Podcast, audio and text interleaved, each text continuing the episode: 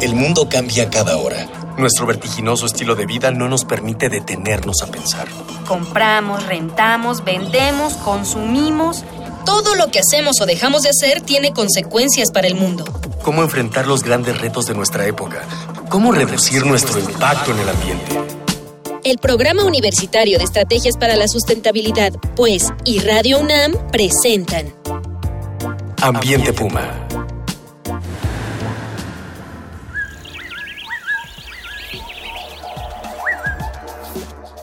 Hola, buenos días, qué gusto saludarles. Soy Luis Gutiérrez y en nombre de Mireya Imas, directora del Programa Universitario de Estrategias para la Sustentabilidad de la UNAM, les doy la más cordial bienvenida. Bienvenidos a su programa Ambiente Puma, voces, ideas y acciones sustentables. Hoy estamos con el doctor Oscar Flores Flores. Bienvenido, Oscar. Muchas gracias. Un placer. Oscar Flores es investigador asociado en el Instituto de Investigaciones Estéticas de la UNAM. Su trabajo está orientado a la historia del arte en México de los siglos XVIII y XIX. Es académico correspondiente a la Real Academia de Bellas Artes de San Fernando. En nuestro programa anterior hablamos un poco sobre ciencia y arte y en esta ocasión vamos a hablar sobre los artistas y las ciencias, cuál es la visión de los artistas sobre la ciencia. Así comenzamos con nuestro programa de hoy, Arte y Ciencia.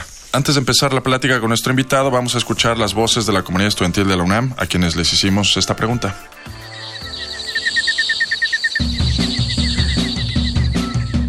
¿Qué piensas sobre la relación entre el arte y la ciencia? Pues creo que tienen un vínculo demasiado unido, ya que la ciencia eh, ayuda a comprender ciertos procesos, bueno, al menos en la carrera ayuda a comprender ciertos procesos para poder convertirlos en algo más agradable hacia los espacios. Es, por ejemplo, tuvimos la oportunidad de trabajar con el bambú en una geodésica, pero entendimos que la, la figura de la geodésica parte de ciertas formas básicas de la naturaleza es fundamental. Creo que no podría haber arte sin ciencia y creo que no podría haber ciencia sin arte definitivamente. Bueno, yo creo que es como muy importante. Siento que van ligadas, o sea, no van solas. Existe esa relación. Por ejemplo, yo que estudio arquitectura, entonces estamos viendo como esa relación. Creo que está ligada, pero muy a su manera. Es decir, la ciencia es mucho más exacta, el arte es libre.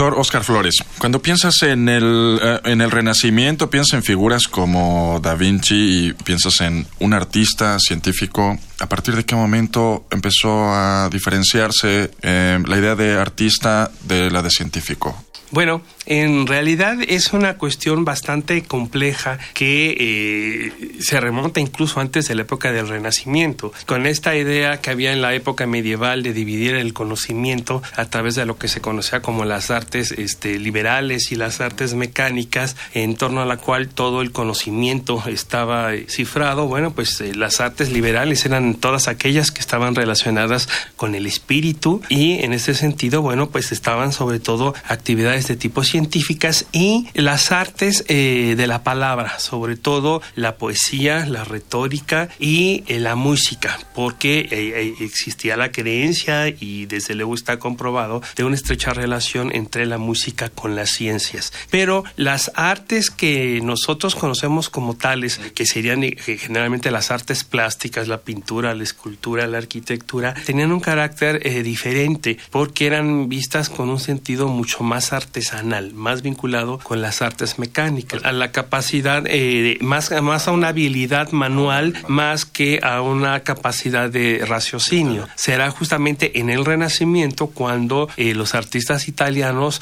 por primera vez pues lleven a cabo toda una serie de iniciativas destinadas a promover lo que eh, se conocerá como la liberalidad de las artes. ellos van a tratar de buscar y encontrarán desde luego vínculos muy estrechos estrechos entre la actividad creadora que ellos hacen y la actividad eh, científica. Para ellos, este, desde luego, van a remontarse a la antigüedad clásica, retomarán eh, preceptos, por ejemplo, la máxima horaciana de pictura y poesía, que así como es la poesía, es este, la pintura. Y entonces se valdrán de este tipo de, de, imágenes, se apoyarán en la obra de autores como Plinio, como Vitruvio, para justificar que si en la época antigua los eh, artistas tenían un lugar importante en la sociedad, era justo que en su propia época lo tuvieran. Aun cuando ellos, en este caso eso sí es necesario resaltar, no se llaman artistas ni la sociedad se refiere a ellas como tal. Eh, ellos, incluso Vasari, por ejemplo, en, sus biografías, él se refiere a los pintores, escultores,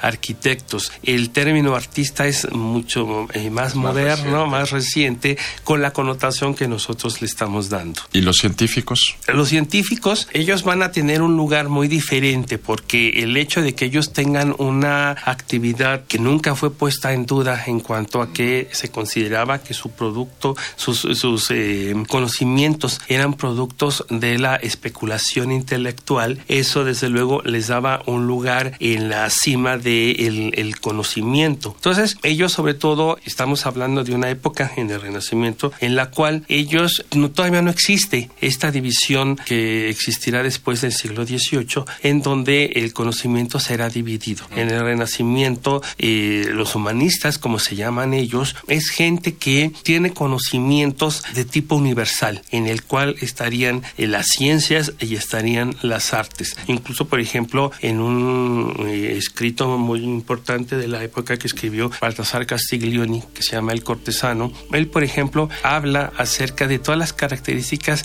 que debe de tener un hombre que se considere como tal y él dice que debe de tener toda una serie de conocimientos que ratifiquen su condición de hombre libre. El hombre libre en el sentido de que eh, es, libre de pensamiento. es capaz de hacer determinadas cosas. Y es capaz de hacer todo tipo de, de actividades, desde tener una conversación de tipo científico, una conversación de tipo literario, hasta practicar eh, eh, cetrería, practicar resolver este, problemas, de, de tipo matemático y desde luego incluso poder tocar instrumentos musicales. Esta división del conocimiento, ¿qué ventajas tuvo para el desarrollo del pensamiento de la humanidad y qué desventajas podría tener si lo vemos desde nuestra perspectiva actual?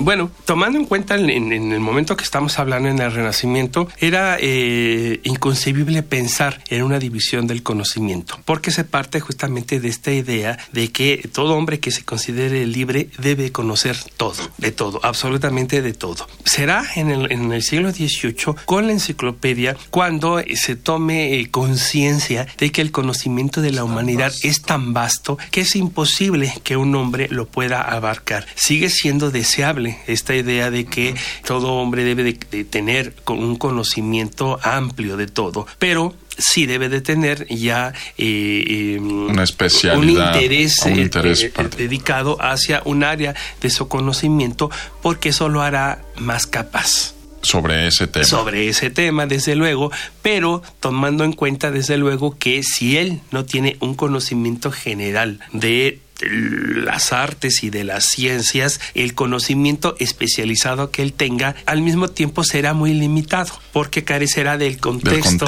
en el cual ese conocimiento específico debe de ser englobado. Y de cómo se integra esta habilidad, esta especialidad en el, en el, en el mundo, ¿no? Sobre el resto de las necesidades de la humanidad. Exactamente, ya se buscará una cuestión más práctica. Si pensamos en esta misma idea en, en la actualidad, ahora es mucho más evidente que es imposible abarcar todo el conocimiento. Sin embargo, eh, nos estamos haciendo preguntas más generales que nos están poniendo en contacto cada vez más y la interdisciplina y la multidisciplina se está volviendo más común. Esta, ¿Esto qué, ventajas puede tener para la humanidad o qué, o qué problemas enfrenta ahora? Eh, bueno, desde luego que la, la, el conocimiento interdisciplinario pues es, es deseable y es algo que eh, de lo cual ya no podemos prescindir en la época. Sin embargo, no es algo nuevo. Eh, ya desde, lo hemos eh, comentado, el Renacimiento era algo característico en el siglo XVIII.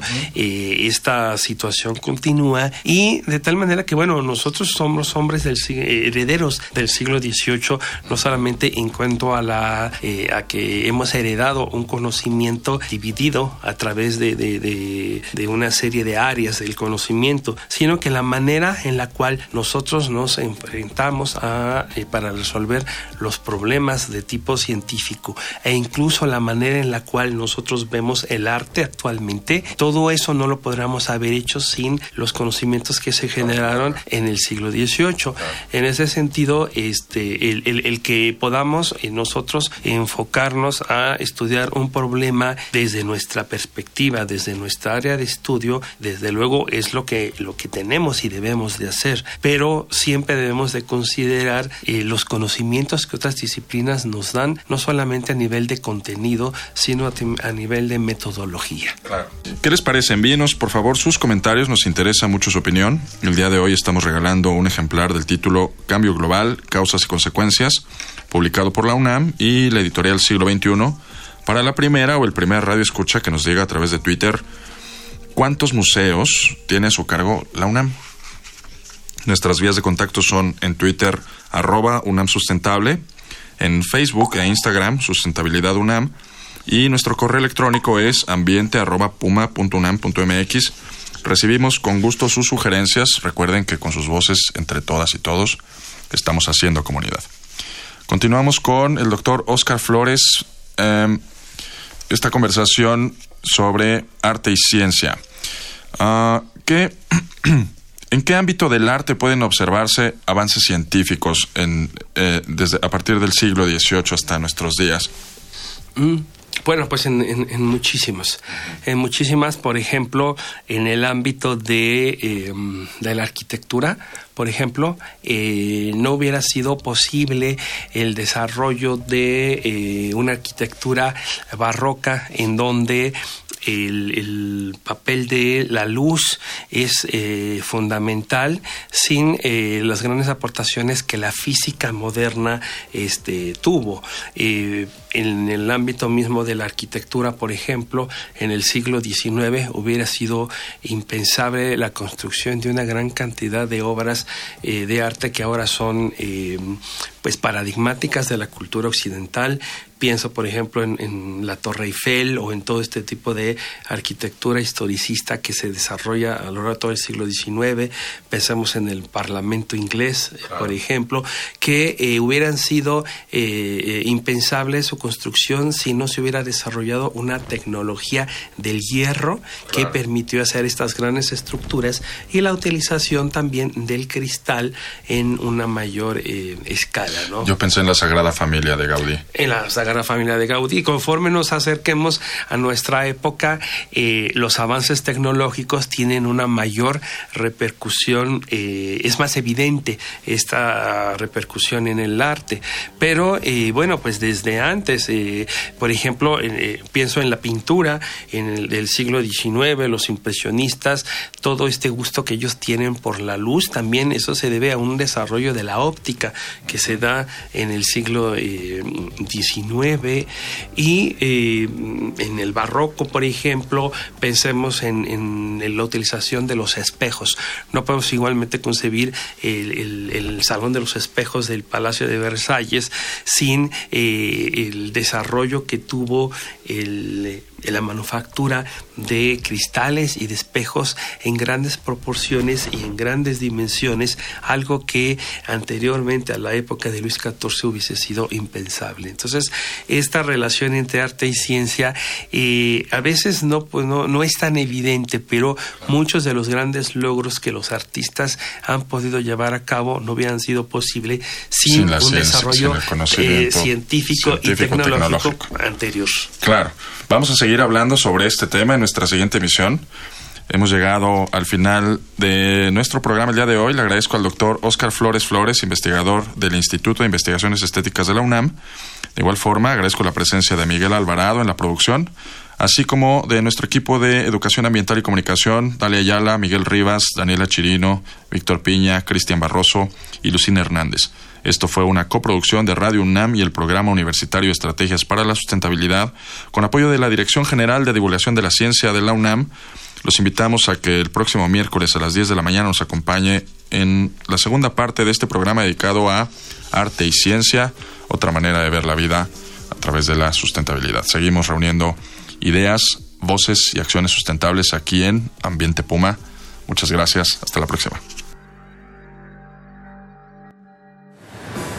Una pequeña acción. Un cambio de actitud. Nuevos hábitos. Y nuevas formas de entender y relacionarnos con el mundo. Paso a paso. Aportamos un granito de arena. Para construirnos un futuro. El Programa Universitario de Estrategias para la Sustentabilidad, pues, y Radio UNAM presentaron. Ambiente Puma.